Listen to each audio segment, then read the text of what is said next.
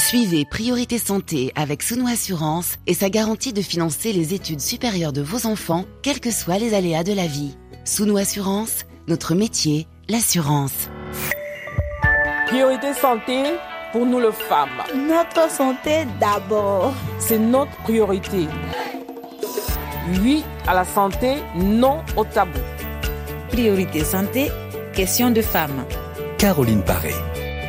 Bonjour à toutes et à tous. Priorité santé aujourd'hui sous le signe d'Octobre Rose, sous le signe de la lutte contre le cancer du sein. Campagne pour sensibiliser sur cette maladie qui constitue la première cause de mortalité par cancer chez les femmes. Cancer du sein, cancer le plus courant avec 2 200 000 cas recensés en 2020 d'après l'Organisation mondiale de la santé. Une maladie qui touche toujours à l'échelle planétaire une femme sur 12. Et si les traitements ont connu des progrès significatifs dans les pays bénéficiant de structures de santé solides, c'est encore loin d'être le cas dans les pays à faible revenu. Des progrès très inégaux que nous allons évoquer à l'occasion de cette 28e campagne d'Octobre Rose. Des événements, des défis, mobilisation pour la recherche et toujours informer. Nous allons parler dépistage, diagnostic, prise en charge des observations aussi au sujet de la fréquence de la maladie en fonction des origines, des antécédents ou des modes de vie, vous informer sur les différentes formes de cancer, mieux comprendre cette maladie et toujours insister à la fois sur l'importance du dépistage comme du diagnostic précoce pour optimiser les chances de réussite de la prise en charge. Octobre Rose, la lutte contre le cancer du sein aujourd'hui dans notre émission Question de femmes. Avec nous en studio, Dominique Sigoko, bonjour. Bonjour. Vous êtes docteur en épidémiologie du cancer et vous avez signé aux éditions Baudelaire l'ouvrage Le cancer du sein chez les femmes noires prévention du cancer du sein en Afrique de l'Ouest. Nous donnerons également la parole au cours de cette émission au docteur Djenabou Diallo, responsable dépistage et parcours de soins dans le projet d'oncologie de Médecins sans frontières à Bamako, au Mali. Notre santé, si on en parlait. Et nous parlons donc en fait du cancer du sein. Et après avoir lu votre livre, Dominique Sigoko, on a envie de dire des cancers du sein au pluriel, hein, parce que ce, petit ouvrage, il permet de comprendre que le fait d'identifier le type spécifique de cancer du sein euh, dont est atteint peut-être certains hommes, mais surtout en grande majorité des femmes, eh bien, c'est absolument déterminant dans la prise en charge de la maladie. Absolument, oui, parce que le cancer du sein n'est pas une maladie homogène, mais c'est une maladie hétérogène. Donc, il y a des cancers, en fait, qui sont sensibles aux hormones, pendant qu'il y a des cancers qui sont pas sensibles aux hormones en fait. Et les cancers les plus agressifs en fait sont ceux qui sont moins sensibles aux hormones et en particulier le sous-type négatif, euh, le sous-type euh, triple négatif en fait. Ce sous-type en fait est très très prévalent chez les femmes de type africain. Et en fait, il est associé à un mauvais pronostic, en fait. Et pour les femmes caucasiennes, en fait, les femmes blanches, le sous-type hormonodépendant est beaucoup plus prévalent et celui-là, il est associé à un meilleur pronostic. Alors là, vous nous avez un petit peu présenté toute euh, la structure, toute la pensée de votre livre. On va détailler parce qu'il y a beaucoup d'éléments dans ce que vous venez de nous, nous préciser. Euh, je relis justement un passage de ce livre. Contrairement à ce qu'affirme l'imagerie populaire, le cancer du sein n'est pas homogène, vous l'avez dit, mais bien hétérogène, constitué de plusieurs sous-types moléculaires au pronostic et au traitement bien distincts. On va vraiment essayer d'être le plus clair possible. On sait qu'on s'adresse à un très large public. Quand on dit sous-type moléculaire, qu'est-ce que ça veut dire? Ok, donc euh, les cancers sont en fait définis en fonction de la présence ou de l'absence de certains récepteurs hormonaux. Précisément, on a le récepteur à l'œstrogène et, à la progestérone, mais on a un autre récepteur qui est le Human Epidemial Growth Factor Receptor, on va dire HER2, et donc, euh, quand ils sont positifs, en fait, avec les tests immunohistochimiques, ces tests déterminants qui permettent de colorer, en fait, la tumeur et de nous dire s'il y a la présence de ces récepteurs ou pas. Quand ils sont positifs aux hormones, ça veut dire qu'ils seront sensibles à un certain traitement. Hmm potentiellement hormonales. Et quand ils sont négatifs aux hormones, ça veut dire qu'ils ne seront pas sensibles du tout à ce traitement. Là, là on se tourne peut-être plus vers la chimiothérapie avec d'autres formes de traitement un peu plus agressifs. La nature de ce cancer, elle nous donne donc des informations sur ce qui va suivre. Est-ce qu'elle nous donne aussi des indications sur ce qui a précédé, à savoir l'origine du cancer, savoir si celui-ci est davantage sensible à l'environnement ou davantage, on va dire, sensible à l'hérédité à ce qu'a connu la famille euh, précédemment Déjà, je tiens à préciser que euh, l'étiologie, la cause du cancer du sein n'est pas connue. Il existe des facteurs de risque, hum. en fait. Il est important de préciser également que ces facteurs de risque varient en fonction du sous-type moléculaire. Par exemple, dans le grand public, on pense par exemple que avoir des enfants protège contre le cancer du sein dans sa globalité, mais ça protège en fait plus contre le cancer du sein hormonodépendant hum. et la protection est plus effective chez les femmes postménopausées. Par contre, chez les femmes préménopausées, celles qui sont euh, de moins de 50 ans en fait, euh, le, la parité en fait, le fait d'avoir des enfants n'est pas vraiment protecteur contre le cancer du sein triple négatif. Donc euh, il n'y a pas une solution à sens unique. Hein. On va pas dire pour vous protéger du cancer du sein, faites plein d'enfants, allaitez, arrêtez de fumer, allez vivre à la campagne. C'est pas comme ça que ça se passe. Non, c'est pas comme ça. Et si je peux rebondir là-dessus, parce que quand on va dans le contexte africain, en fait, où les femmes ont en moyenne cinq enfants, chacune. Donc, euh, les cancers du sein triple négatif sont, ils sont tellement prévalents, en fait. Donc, euh, la parité n'est pas protecteur du cancer du sein triple négatif. Quand on parle de facteurs de risque et que l'on parle de cancer, on retrouve pour la plupart des cancers de l'adulte le facteur de l'âge. Est-ce que c'est vrai aussi pour le cancer du sein? Absolument. De façon globale, en fait, dites-vous que le cancer du sein, c'est une maladie des personnes âgées, disons. Vous voyez. Hmm. Mais il faut également comprendre que dans le cas du cancer du sein, l'histoire naturelle de la maladie n'est pas encore connue. Donc, on ne sait même pas ce qui, vraiment comment le cancer triple négatif commence. Et une particularité, c'est que quand on hérite justement de cette susceptibilité génétique de ses parents, en fait, ça veut dire qu'on est déjà avec un gène malade. Hum. Et au cours de la vie, on peut être exposé à différents facteurs stressants qui, fait, fasse en sorte qu'on ait une deuxième mutation et on développe un cancer à des âges plus jeunes. Donc, ceux, les, les femmes ou, ou, les hommes qui sont atteints de cette susceptibilité génétique sont plus susceptibles de développer le cancer du sein à des âges plus jeunes, dans la quarantaine. Mais les femmes qui sont atteintes du cancer triple négatif sont plus susceptibles également d'être dans la quarantaine. Donc, on va dire les cancers génétiques peuvent intervenir plus tôt. Ils interviennent toujours plus tôt. Dominique Sigoko, quand on met en cause les facteurs liés à l'environnement dans la survenue d'un cancer du sein, qu'est-ce que ça veut dire? En fait, si je prends par exemple le cas euh, d'une mutation, je vais parler de la mutation du gène TP53 en fait. Et je... On va essayer d'être clair, hein, parce que quand on commence à donner des numéros comme ça, on se perd un petit peu, nous. Oui, et je, je, je vais peut-être prendre l'exemple d'un cancer tel que le cancer du foie pour mieux illustrer mon, mon propos. Donc, dans le cancer du sein en général, quand on prend le cancer du sein triple négatif, celui qui est très agressif et plus prévalent chez les femmes de, type africain, 80% de ces cancers-là ont la mutation de ce gène de, de ce gène TP53 qui est en fait un gène qui est là pour combattre la tumeur. Mais quand lui, il est muté, en fait, il perd ce rôle de, de, de, de suppresseur de voilà et ce qui fait que la tumeur se développe de façon plus agressive et incontrôlée. Maintenant, le problème c'est que euh, dans le cancer du sein, cette mutation est due à des facteurs environnementaux parce que euh, on ne voit que cette mutation sur la tumeur. Quand c'est dû à un facteur héréditaire, on peut une prise de sang suffit à dire oui, je l'ai hérité de mes parents. Mais dans le cas du cancer du sein triple négatif, c'est plus les facteurs environnementaux. Mais malheureusement, il n'y a pas une récurrence de la mutation. Ça veut dire que ce n'est pas au même codon, au même endroit, quoi.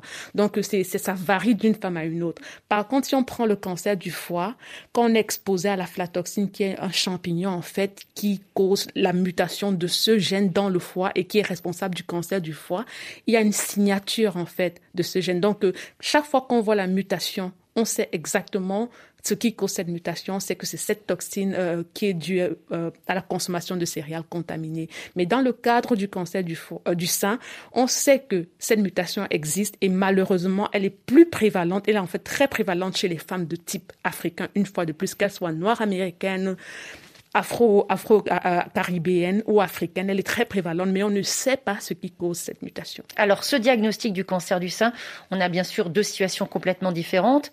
L'absence de symptômes ou lorsqu'il y a déjà des signes. Et donc là, c'est vraiment tard déjà. Voilà, il faut que les, les, les, femmes, les femmes africaines en particulier comprennent que le cancer, c'est une maladie silencieuse. Donc, ne vous attendez pas à avoir de la fièvre, etc., avant de consulter un médecin. Donc, du moment où vous avez déjà une espèce de nodosité, une boule dans le sein, ça veut dire que le cancer est déjà symptomatique. Mais attention, on peut avoir une boule dans le sein sans que ce soit un cancer. Tout à fait, tout à fait. Mais dès qu'on a une boule, la première des choses qu'il faut faire, c'est absolument voir son médecin pour savoir euh, ce que c'est que le cancer. Mais dans l'idéal, on voudrait qu'il y ait des campagnes de dépistage appropriées parce que le but de ces campagnes, justement, c'est de détecter le cancer quand il est asymptomatique, en fait. Parce qu'à à cette, à cette étape-là, la suivi est de 95%. On revient à ce titre de votre livre, Dominique Sigoko, le cancer du sein chez les femmes noires. Ça peut interroger, il y a des gens qui se disent pourquoi cette approche en fonction de critères d'origine, de critères ethniques, pourquoi travailler en particulier, aborder la maladie euh, selon ce critère en fonction de ses recherches, même si on le sait et on l'a vu déjà dans Priorité Santé au cours de très nombreuses émissions, ce critère, il a toute sa place. Par exemple, pour les maladies cardiovasculaires type hypertension, pour les fibromes chez les femmes noires, là encore, on a effectivement des prévalences différentes en fonction de l'origine. Et vous l'avez constaté, c'est également vrai pour certains types de cancers. En fait, il faut savoir une fois de plus, le cancer, c'est une maladie du gène. Ça veut dire que c'est une maladie génétique. Et qui dit maladie génétique dit spécificité raciale. Donc, c'est très, très important quand il s'agit de, ce type de maladie de prendre en compte l'ethnie ou la race, en fait. Donc, euh, Mais c'est compliqué d'un point de vue intellectuel parce qu'on sait que, par exemple, dans un pays comme la France, on peut pas avoir de statistiques et c'est dans un esprit, on va dire, protecteur égalitaire. Or, finalement, sur ce point précis, ça peut jouer contre les femmes. Absolument. Et si je peux me permettre d'inviter un peu la France à réviser cette politique-là, parce qu'il y a des femmes noires, en fait. Si je prends, je vais prendre peut-être le cas des États-Unis pour mieux illustrer. Aux États-Unis, c'est possible de faire des, statistiques basées sur la race, en fait. Et les femmes noires aux États-Unis sont en fait classées comme facteur de risque pour le cancer triple négatif. Donc, les femmes noires sont un facteur de risque comme si la parité, comme si euh, consommer de l'alcool est un facteur de risque pour certaines maladies. Donc, on est reconnu aux États-Unis comme facteur de risque pour les cancers du sein triple négatif. Et maintenant, en fonction de ce risque et du fait que les femmes noires américaines développent des cancers plus agressifs et à des âges plus jeunes, cela permet de mettre en place des méthodes de prévention plus adaptées et qui ciblent ces femmes-là. Maintenant, en France, la France a un système de santé, disons, accessible à tous, en fait. Donc, Égalitaire. justement. Et compte tenu de la population noire qu'elle a dans, qu'elle a dans son territoire métropolitain, mais également dans ses territoires d'outre-mer, c'est c'est absolument nécessaire de faire des statistiques basées sur, euh, sur l'ethnicité ou la race pour prendre en compte le risque de ces femmes-là. Il y a déjà quelque chose qui se fait, par exemple, pour une maladie comme la drépanocytose, où le dépistage est systématique dans les territoires d'outre-mer, mhm. beaucoup plus euh, fréquent en Île-de-France et dans certaines régions comme la Provence-Alpes-Côte d'Azur, où il y a des fortes populations d'origine afro-caribéenne. Mais c'est vrai que pour d'autres secteurs de la santé, ça manque encore. Oui, et c'est, il faut vraiment, vraiment faire quelque chose à ce sujet-là. Tout de suite, un premier témoignage dans notre émission.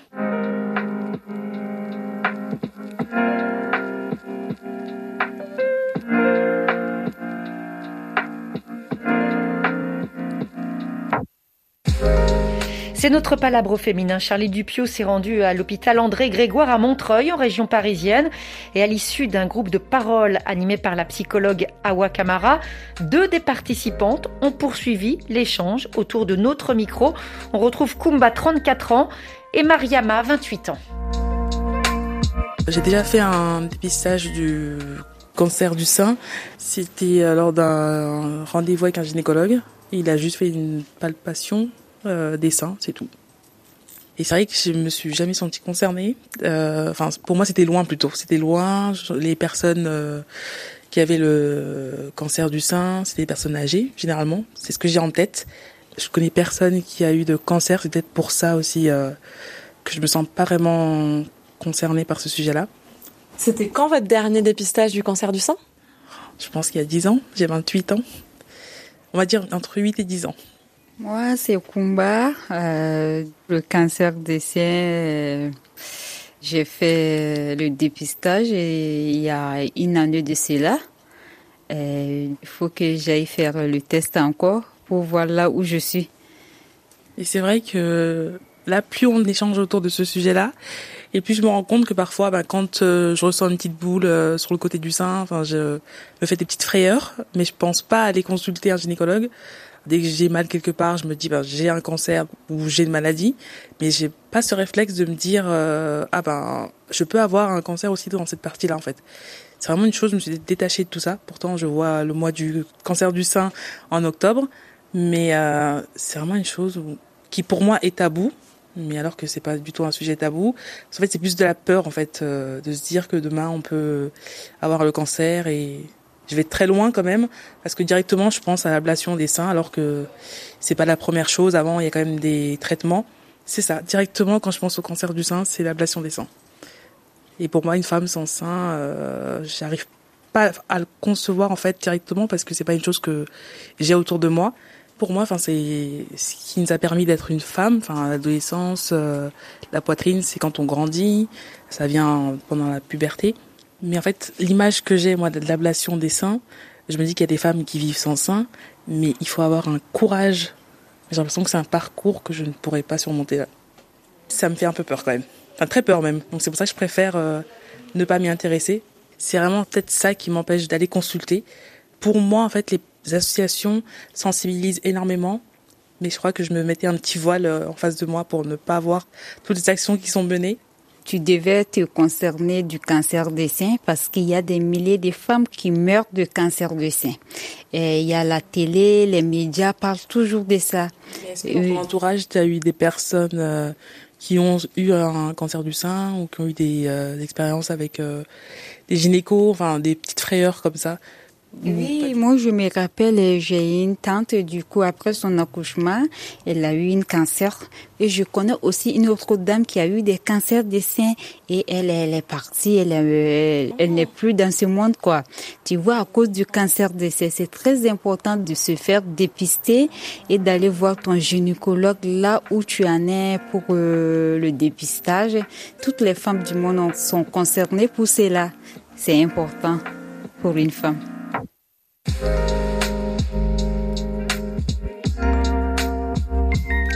Kumba, la voix de la raison, avec Charlie Dupio, cet échange que vous avez suivi, euh, Dominique Sigoko, docteur en épidémiologie du cancer, comment est-ce que vous réagissez?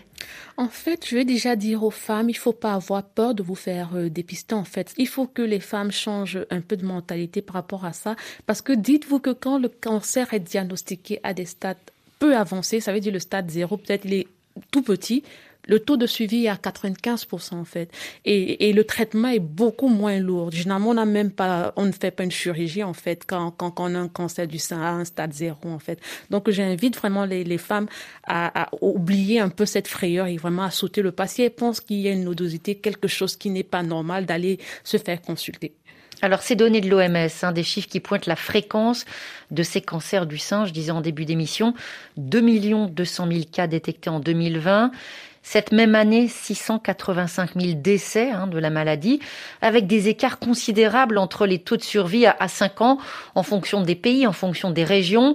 Euh, ce critère de l'âge, évidemment, qui est différent là encore. Par exemple, en Afrique subsaharienne, la moitié des femmes qui décèdent du cancer du sein ont moins de 50 ans.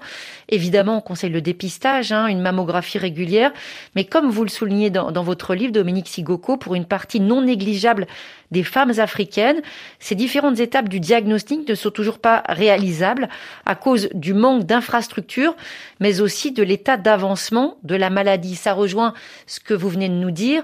Plus on s'informe tôt, plus les chances sont importantes. Absolument.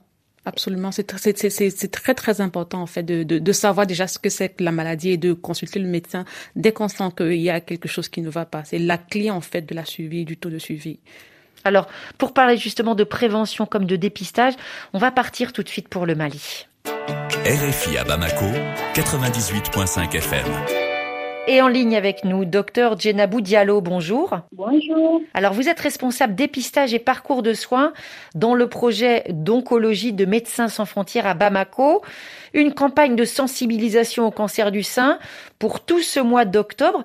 Euh, qui sont les partenaires de ce projet avec MSF les partenaires pour ce projet euh, dans le cadre de la campagne Octobre Rose.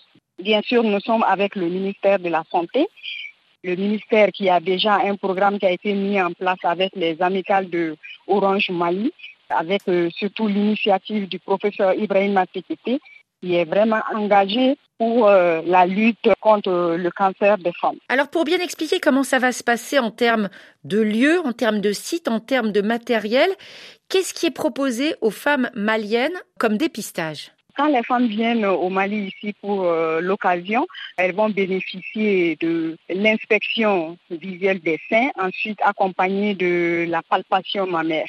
Et on va leur apprendre aussi comment faire l'autopalpation. parce que vous savez, euh, la palpation elle doit être de façon régulière. Ça veut dire régulièrement chez soi, peut-être devant la glace, pendant la douche, on se touche les seins pour voir s'il n'y a pas une grosseur à l'intérieur. Exactement. Donc on montre à la femme comment faire l'autopalpation. Donc toute anomalie détectée, elles viendront voir le médecin traitant. C'est essentiel de le dire, hein, ce dépistage, il est gratuit. Comment est-ce qu'on peut trouver euh, la liste des lieux, la liste des centres de santé qui y participent? Le dépistage pour octobre c'est dans tous les centres de santé de référence de Bamako, dans tous les CS comme les centres de santé communautaires de la commune 6 et aussi on a pris la commune de Kalabankoro aussi parce que ces deux communes sont des communes les plus peuplées et nous pensons faire bénéficier beaucoup de femmes dans ces deux communes-là. Est-ce que vous avez des objectifs en termes quantitatifs? Combien de femmes est-ce que vous espérez toucher? Pour la campagne Octobre Rose, nous comptons toucher 24 000 femmes. C'est très important, mais on sait qu'il y a des freins majeurs partout dans le monde pour aller se faire dépister.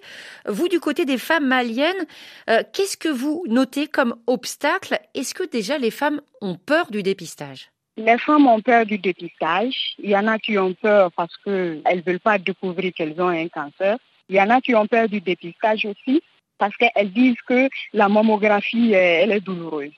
Alors justement, sur la mammographie, il n'y a pas directement cet examen euh, qui met donc en jeu euh, une machine assez importante avec le sein qui est pressé entre deux plaques de verre justement pour voir ce qu'il y a à l'intérieur.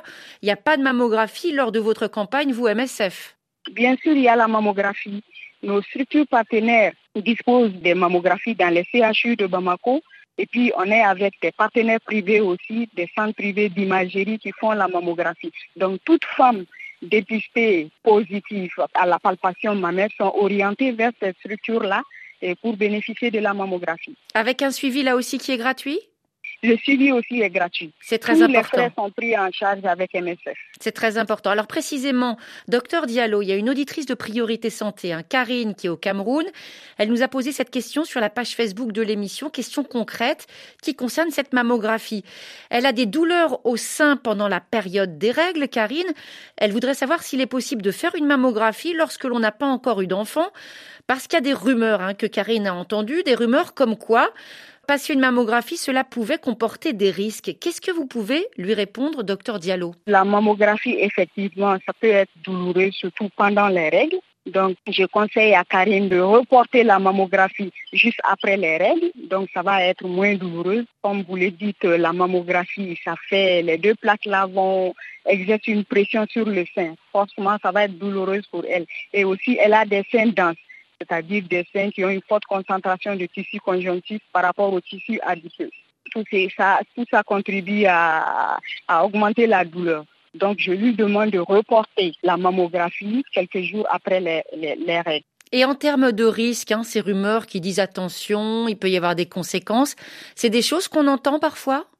C'est sans conséquence la mammographie. Et la conséquence, c'est juste quelques secondes. La douleur que peut sentir à quelques secondes le moment même de, de l'examen, de la réalisation de la mammographie. Sinon, après, il n'y a aucune conséquence, il n'y a aucun risque pour la poitrine, pour le sein après. Alors c'est très important de le rappeler, hein, cette campagne MSF c'est gratuit, pas de conséquences pour la santé de la femme, si ce n'est avoir des informations très importantes, hein, parce qu'une nouvelle fois, il faut rappeler ce message essentiel, dépistage précoce, et puis ne pas hésiter à poser des questions aux agents de santé quand on a un doute. Oui, exactement. Quand on a un doute, on ne comprend pas, il faut euh, voir son médecin traitant, il faut voir un agent de santé, poser des questions et cette personne va vous orienter et puis vous dire plus d'informations par rapport à l'examen. Et pour être tout à fait complète, hein, docteur Djenabou Diallo, ce dépistage, ce mois spécial Octobre Rose, mais ce projet oncologie de MSF auquel vous participez, il y a plusieurs volets avec plusieurs domaines d'intervention pour la santé des femmes. Effectivement, ce projet oncologie avec Médecins sans frontières en partenariat avec le ministère a plusieurs volets. Nous menons plusieurs activités. nous faisons un appui par rapport aux soins palliatifs qui s'intéressent à tous les types de cancers. question éthique, on ne va pas juste prendre le col et le sein, non, on s'intéresse à plusieurs euh, types de cancers. Il y a aussi la formation continue du personnel. On a aussi équipé le laboratoire d'anatomie pathologie et ça a été réhabilité. On a apporté des, nouveaux appareils pour le, laboratoire. Aussi, nous faisons des donations d'intrants dans les différents centres et nous accompagnons les patients par rapport au plan psychologique et aussi euh, le niveau social, le domaine social. Nous avons réhabilité aussi euh, la zone à déchets de l'hôpital euh, du Point G. Nous faisons bénéficier aux femmes les deux types d'examens, c'est-à-dire le dépistage pour le cancer du col de l'utérus et aussi pour euh, la palpation mammaire des seins. Donc le projet est vraiment centré sur ces deux types de cancers. Une approche globale, hein, on l'a bien entendu. Merci beaucoup, docteur Djenabou Diallo. Très très bonne journée à, Bamako. Tout de suite, une première auditrice. On prend euh, en ligne une femme du Togo. RFI à Lomé. 91.5 FM. Auditrice, militante associative, c'est vous, Zénab Moumouni, bonjour. Oui, bonjour, euh, madame. Alors, l'association que vous présidez s'appelle FSC comme Femmes sans cancer. On va d'abord euh, évoquer euh, votre parcours avant de parler des activités de votre association, votre parcours personnel, puisque vous êtes vous-même une rescapée, une ancienne patiente du cancer. Les premiers symptômes euh, c'était il y a cinq ans, Zenam Moumouni. Vous aviez alors quel âge? J'avais 44 ans. Et quels ont été les premiers signes de la maladie chez vous? Oui, bon, en fait, euh, moi, c'était un mal de cou. Passant le cou, je suis allée au niveau de ma partie supéro interne de mon sein gauche et j'ai senti une masse. Euh, j'avoue que la masse ne m'a pas effrayée, mais si je suis allée à l'hôpital, c'était à cause de la douleur au cou. Alors, euh, j'ai quand même euh, précisé que j'avais une masse. Et là, le médecin m'a demandé un certain nombre d'analyses, notamment la mammographie, l'échographie mammaire et la biopsie. Et là, la biopsie a révélé que j'avais une euh, hyperplasie atypique. Alors, je me tourne vers le docteur en épidémiologie qui est avec nous. Ce terme que vient d'employer Zénab, qu'est-ce que cela signifie? Une hyperplasie, ça veut dire que les, les cellules se développent de façon anormale, en fait. Donc, euh, ces analyses vont conclure qu'il vous faut passer par la chirurgie. Exactement. Et comment se passent les opérations? Voilà, d'abord tout de suite, euh, euh, mon gynécologue m'a annoncé que je devais me faire opérer et là, je ne suis plus retournée le voir. Je, je, suis plutôt, je me suis orientée vers les compléments alimentaires parce qu'on m'a dit que l'hôpital ne guérissait pas le cancer. Vous aviez euh, ressenti quoi à ce moment-là, Zénab Excusez-moi? Vous aviez peur à ce moment-là? Oui, beaucoup de peur parce que selon les, fake news, c'est que l'hôpital ne guérissait pas le, cancer. Mais le mot cancer à ce moment-là avait été prononcé. On vous a dit, euh, Zénab, euh, madame, vous avez un cancer du sein. Non, c'était pas encore confirmé, mais je me disais que peut-être que c'était à, à, ses débuts. Alors, euh, je voulais attaquer avant même. j'avais peur, j'avais peur du résultat. J'avais peur de faire des analyses poussées pour qu'on me dise, tiens, vous avez un cancer. Et vous dites des compléments alimentaires. Vous allez les chercher où à ce moment-là, ces compléments alimentaires? Chez un tradit, dans une boutique? Oui, on m'oriente vers une dame hmm. qui me prescrit des compléments à 500 000 francs CFA hmm. et à prendre sur un mois et que la, la masse allait disparaître.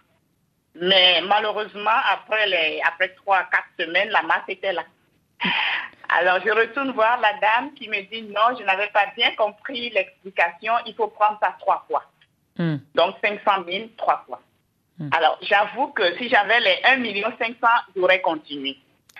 Est-ce qu'on peut dire, Zénab, que heureusement, vous n'aviez pas cette somme et heureusement, vous êtes retourné à l'hôpital? Heureusement pour moi, je n'avais pas les 1 million 500. Sinon, j'aurais continué. Et euh, une amie m'a exhortée à aller voir un spécialiste. Et elle a eu bien raison, cette amie, non? Vous lui dites merci aujourd'hui. Oui, oui, je lui dois ma vie aujourd'hui. Mm. Alors, euh, je suis allée voir, euh, c'est une dame, la spécialiste. Elle qui m'a, après examen clinique, elle m'a donc dit que je devais faire une chirurgie. On devait carrément enlever la pièce mm-hmm. pour voir ce que c'était. Mm.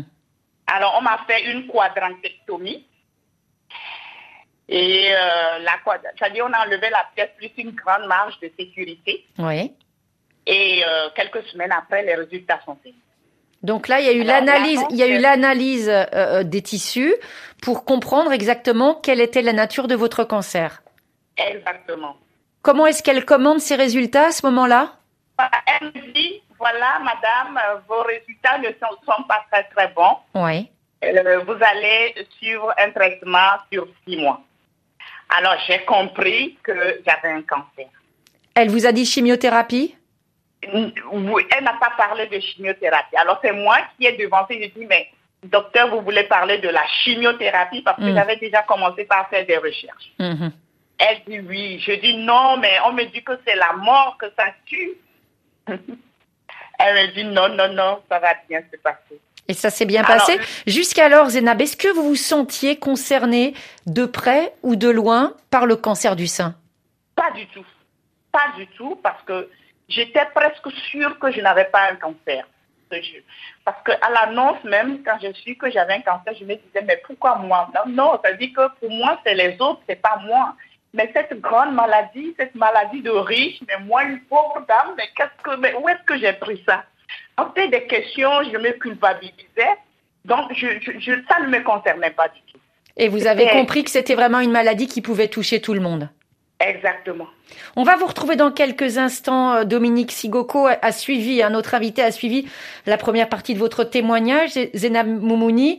On va vous retrouver en ligne du Togo. Peut-être pour revenir sur ce que Zénab nous a précisé au début de notre échange, euh, il a fallu analyser euh, tissus et même dans son cas précis, le médecin lui avait demandé d'envoyer, enfin par le biais de l'hôpital bien sûr, envoyer ces, ces échantillons de tissus en France pour connaître le type précis de cancer parce que c'est quelque chose que l'on peut constater encore souvent dans le contexte de l'Afrique subsaharienne. La technologie n'est pas forcément disponible. Non. Absolument pas. Et dites-vous que euh, même quand on a ce luxe de pouvoir envoyer ces échantillons dans les pays occidentaux, dites-vous que ce n'est pas l'idéal parce que plus le traitement traîne, Mm. plus le pronostic vital est atteint en fait. Donc il faut des structures sur place qui permettent d'avoir le sous-type moléculaire. Et je- je- je- je- j'en profite pour inviter la communauté scientifique africaine vraiment à se pencher là-dessus Mm. et à trouver un- une méthode alternative de diagnostic euh, moléculaire du cancer du sein. C'est faisable, c'est possible. Il y a des fonds disponibles pour ça. Donc il faut écrire euh, des, des- des protocoles de, de, de, de recherche et soumettre à différentes organisations pour avoir des financements. Parce qu'encore une fois, très souvent, on dépiste, mais on a envie de dire et après? Tout à fait, tout à fait, oui. On, on va poursuivre cet échange, cet entretien dans quelques minutes pour cette émission euh, de questions de femmes spéciale Octobre Rose, juste après Whitney Houston avec I'm Every Woman. Whatever you want, whatever you need, anything you want done, baby,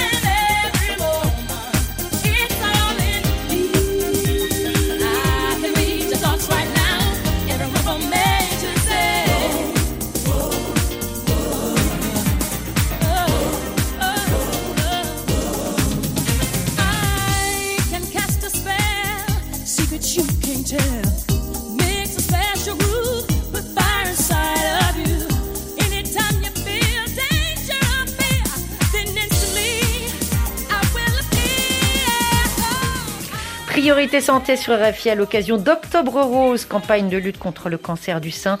explication, sensibilisation dans notre émission Question de femmes, toujours en compagnie de Dominique Sigoko, docteur en épidémiologie du cancer, avec ces facteurs de risque que vous analysez et que vous euh, citez dans ce livre Le cancer du sein chez les femmes noires, publié aux éditions Baudelaire. Et on retrouve en ligne de Lomé Zénab Moumouni. On a parlé de votre parcours de patiente. On va parler de votre engagement associatif au sein de, euh, de l'association Femmes sans cancer. Zénab, vous nous avez expliqué la, la découverte, euh, le traitement qui a été ensuite engagé. Comment étiez-vous entouré pendant cette épreuve Parce qu'il faut aussi appeler euh, cette maladie une épreuve? Oui, merci. Euh, il faut reconnaître que j'ai été très bien entourée. Euh, j'ai été soutenue par euh, des amis, ma famille, des collègues de service. Tout le monde était là, à mes côtés. Et ce qui m'a permis vraiment de surmonter cette épreuve, cette dure épreuve.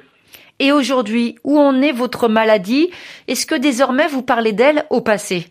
Bah, euh, bon, très bientôt, je vais parler d'elle au passé parce que, euh, pour dire, je suis encore en rémission. Euh, disons, il reste un mois pour que je fasse un bilan complet pour qu'on me déclare guérie. Ça veut dire, Dominique Sigoko, qu'il faut attendre un, un certain temps pour qu'on passe de la rémission à la guérison. En fait, dans notre contexte américain, je vais dire, on ne parle pas vraiment de guérison, on parle de survivants de cancer. Donc, on peut être survivant. Généralement, on, les, on, les, on les limite à 5 ans. Donc, après 5 ans, on est survivant de cancer, mais il y a, on peut être survivant au bout de 10 ans, 20 ans, mais on ne parle pas vraiment de, Au moment du diagnostic, si on re- revient un petit peu en arrière par rapport à vous, hein, Moumouni, est-ce que vous aviez un certain nombre de croyances sur la maladie? Vous disiez chimiothérapie, hôpital, cancer égale mort. Au-delà de ces choses, on a bien compris au travers de votre témoignage, de votre expérience qui ont été démenties. Est-ce que vous aviez d'autres fausses croyances? Oui, bien sûr. Et ces fausses croyances, euh, c'était des, gens qui me les ont inculquées parce que beaucoup venaient me demander, mais est-ce que dans votre famille, il y a des cas de cancer? Je dis non. Mais est-ce, et puis voilà, et tu es là comme ça, tu, tu, tu t'acharnes à aller à l'hôpital? Est-ce que tu as pensé que ça peut être une sorcellerie, quelqu'un qui t'aurait donné ça? Voilà, donc... euh, Ça veut dire que vous étiez bien entouré, mais pas forcément tous les jours. Hein. Des fois, il y avait un petit peu aussi de, de mauvaises pensées, des choses qui vous aidaient pas forcément à aller mieux. Aujourd'hui, vous avez choisi avec votre association de faire sortir la maladie du silence. Comment? Oui, justement, c'est que euh, durant ce parcours, durant ce parcours, euh, j'ai compris, puisque j'ai rencontré des femmes, des femmes riches qui sont, malgré leur richesse, qui sont mortes parce que faute de diagnostic précoce. J'ai rencontré des femmes pauvres qui se sont vite prises, mais qui sont parties parce qu'elles n'avaient pas de moyens pour se traiter.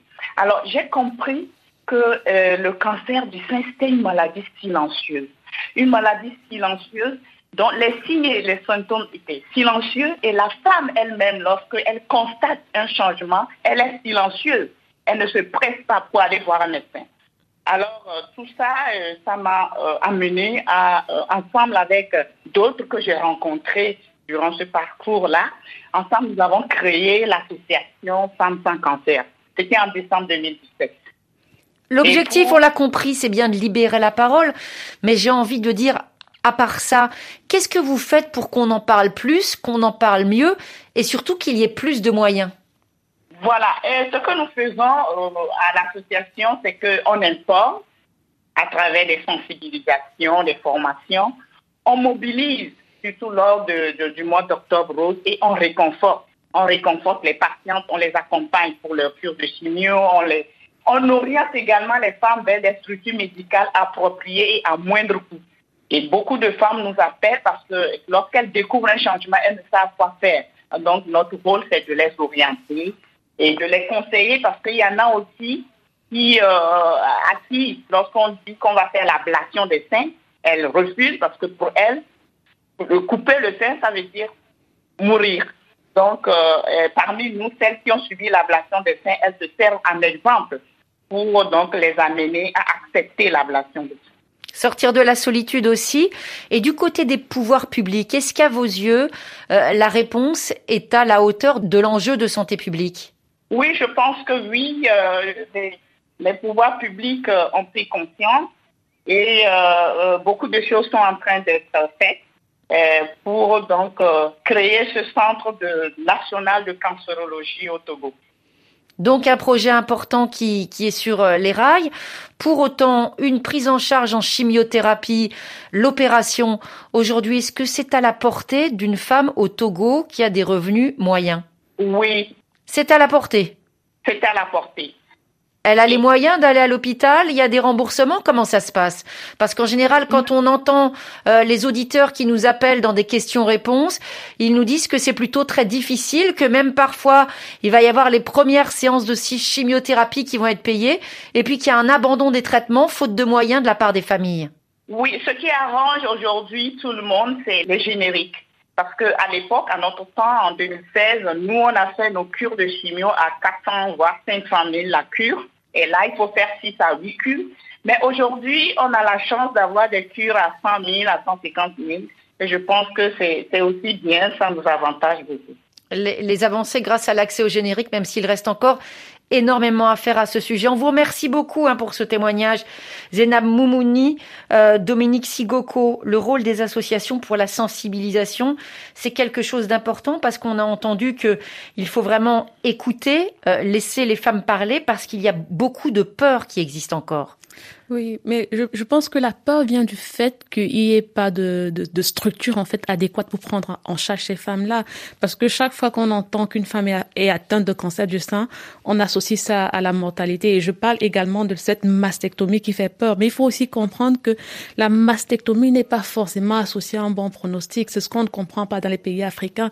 Généralement, quand on a un cancer du sein, lorsqu'il est localisé, la meilleure pratique veut qu'on fasse, qu'on enlève la masse, juste la masse, et qu'on accompagne cela de radiothérapie. Donc, quand on a accès à la radiothérapie, quand on a un cancer localisé, la mastectomie n'est pas appropriée. En fait, c'est associé à un mauvais pronostic. Mais dans nos pays africains, le problème, c'est que les femmes, généralement, sont diagnostiquées à des stades tellement avancés. Et le fait qu'elles n'aient pas accès au traitement, donc la chirurgie reste la seule option euh, disponible, quoi.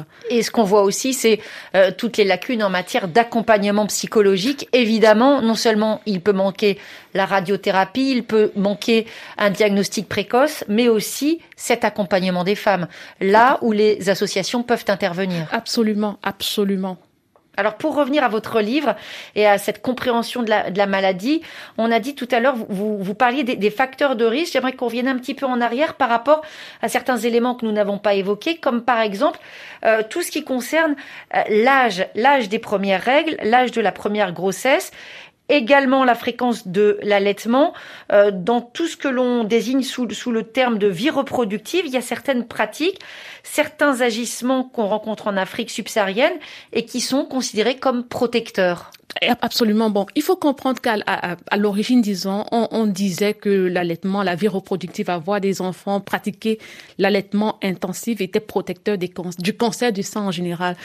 Ce n'est pas faux, c'est essentiellement protecteur du cancer du sein hormonodépendant une fois de plus. Et là, on revient au début de notre échange. Tout à fait. Mais l'allaitement, pour sa part, par exemple, c'est protecteur contre tout type de cancer. Il faut comprendre que dans l'ensemble aussi, en Afrique, les, les taux d'incidence de la maladie sont un peu plus bas que euh, comparé à ce qu'on trouve dans les pays euh, occidentaux. Et on se disait que c'est cette vie reproductive justement qui protégeait ces femmes-là contre euh, les cancers du sein en fait. Mais on pense également que cette vie reproductive protège plus ces femmes contre les cancers du sein hormonodépendants qu'elles font moins, mais ne les protège pas en fait contre les cancers triple négatifs qu'elles font plus. Facteurs de protection, facteurs de risque. Parmi ces facteurs de risque, vous mentionnez euh, le surpoids et l'obésité. Hein. Oui. Oui, il faut dire que déjà l'obésité, c'est un facteur de risque, augmente la mortalité pour tout type de maladie. Et aux États-Unis, en fait, vu qu'il y a une très forte prévalence de cancer du sein triple négatif, il y a des recherches qui ont établi en fait que l'obésité augmente le risque justement de développer ces cancers de sein triple négatif. Mais on ne connaît pas en fait le mécanisme d'action. Et il y a aussi un, un, un paradoxe avec euh, l'obésité. Ça semble être protecteur chez les femmes euh, préménopausées de la quarantaine parce qu'il n'y a pas d'ovulation, donc ça diminue le taux de, de circulation d'œstrogène dans l'organisme, donc ça protège contre les cancers hormonodépendants. Mais par contre, chez les femmes postménopausées qui sont obèses, donc l'œstrogène est également euh, produit par le cholestérol, donc il y a une augmentation de risque. Mais on, a, on se rend compte que les femmes qui sont plus susceptibles d'avoir le cancer triple négatif, en fait, sont, sont ont plus tendance à être obèses, en fait. Mais on ne, comme j'ai dit, il y a un mécanisme d'inflammation, mais on ne connaît pas exactement ce qui se passe. Et une autre question qui revient très souvent, qui a été évoquée tout à l'heure par euh, notre auditrice et témoin, Zénab Moumouni, c'est l'alimentation. Elle parlait de compléments alimentaires, on parle aussi du rôle de la nutrition dans la prévention du cancer. Euh, là, il y a des bonnes informations, mais il faut faire aussi attention aux fausses promesses. Oui, tout à fait. Dites-vous qu'une alimentation saine, de façon générale, est recommandée à tout être humain, en fait. Donc, une alimentation saine a forcément un très bon euh, impact dans les maladies cardiovasculaires. C'est très visible. Peut-être dans, les, dans le, le, le, le cancer du côlon, c'est visible. Mais dans le cancer du sein, on ne peut pas vraiment mesurer l'impact d'une alimentation saine. Attention aux promesses de médicaments anti-cancer. Voilà. Donc, mais on recommande à tout le monde de, de manger sainement, mais ça, ce n'est pas une garantie, en fait, qu'on ne fera pas de cancer du sein. Et c'est sur un, un, rythme congolais qu'on va vous saluer. Merci beaucoup, hein, Dominique Sigoko. Merci beaucoup d'avoir participé aujourd'hui à notre émission Question de femmes. Je rappelle que vous êtes docteur en épidémiologie du cancer et pour toutes celles et ceux que votre thématique a intéressé, je rappelle le titre de ce livre, euh, Le cancer du sein chez les femmes noires, publié aux éditions Baudelaire. Merci d'avoir participé à notre émission. On se laisse donc avec Mel Malonga et son Requiem de l'amour.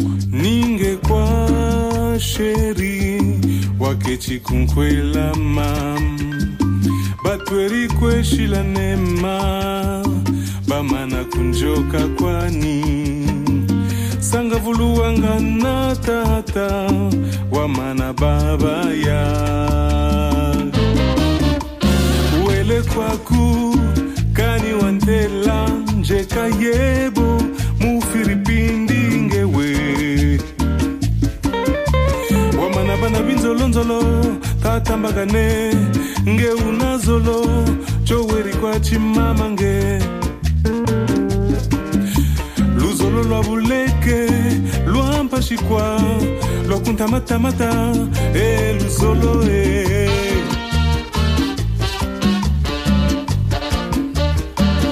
osama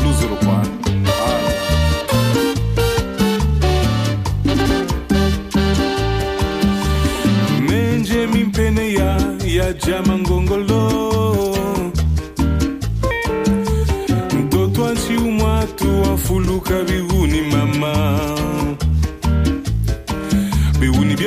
sana kulukulu chimenga cha burikan satu yawa